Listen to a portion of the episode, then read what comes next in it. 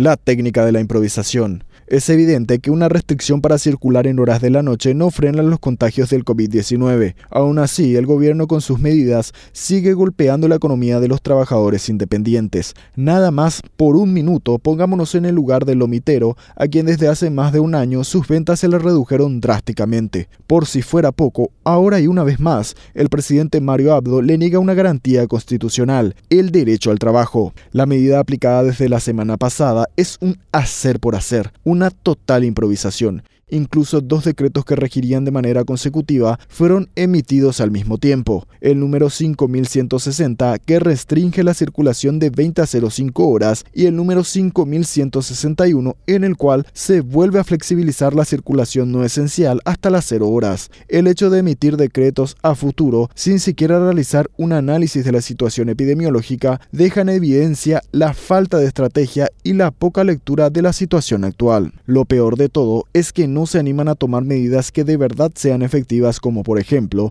poner fin a las reguladas del transporte público, donde a diario miles de compatriotas viajan hacinados. Antes que sancionar a los amigos transportistas, prefieren sacar vehículos militares para simular paliar la falta de buses. Y es que según el gobierno, los contagios no se dan en los colectivos cerrados que viajan atiborrados de gente, sino en las mesas de los lomiteros que están en las veredas y al aire libre. Otro ejemplo de improvisación es el sistema de vacunación. Varios adultos mayores tuvieron que movilizarse en buses y otros pagarse un taxi para ir hasta otra ciudad y así aplicarse la vacuna. Es que a pesar de haber completado los ítems en la web, fueron mal agendados. Estas personas de la tercera edad que hace más de un año viven aislados, hoy tienen que acudir hasta los hospitales donde hay mayor circulación del virus. ¿No sería mejor adaptar lugares abiertos y con mayor ventilación? Bien podrían las escuelas ser puntos de inmunización. Fue Héctor Castro, director del PAI, quien dijo que nuestros abuelos merecen respeto. Sin embargo, indicó que es responsabilidad de la ciudadanía mantener el orden en los vacunatorios. ¿De qué orden nos habla cuando el propio Ministerio de Salud los agenda a kilómetros de su vivienda? Mientras, otros acomodados y con influencias políticas reciben las dosis en su propia casa.